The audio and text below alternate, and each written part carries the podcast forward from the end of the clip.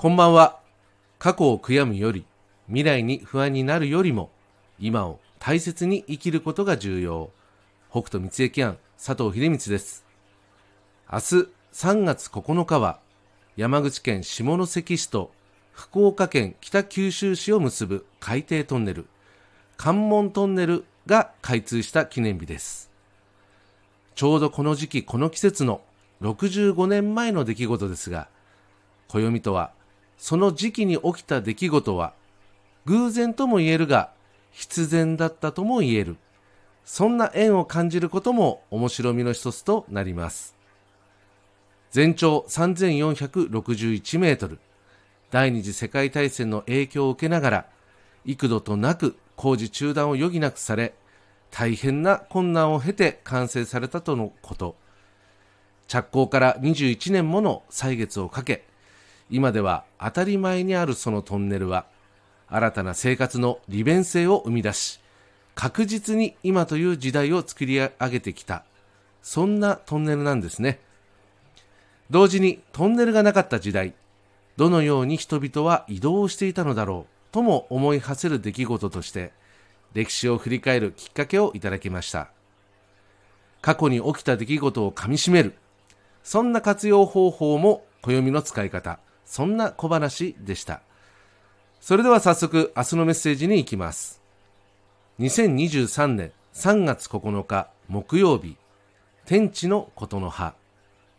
積極的になる気が巡る日。成長が助長される。初見、上辺だけで良し悪し、好き嫌いを判断しないように注意。表面ではなく中身に目を向け、真意、本質を受け取る意識で臨む。こちらの補足ですが、積極的な行動、気持ちに後押しを受ける気が巡るように読み解けます。その後押しにより行動したことは、未来を育てる。そのように読み解けます。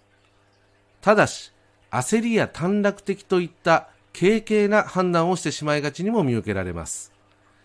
今、目に見えていること、今、知ることができるそんな初見であったり、上辺といった表面的なことだけで物事の良し悪しであったり、好き嫌いといった判別をしないように注意も必要です。裏や中身といったことまで視野を広げ、真意であったり、物事の本質を正しく受け取れるような意識を持つ。そんなイメージとしてお受け取りください。心構え。信じていることを揺らがせない。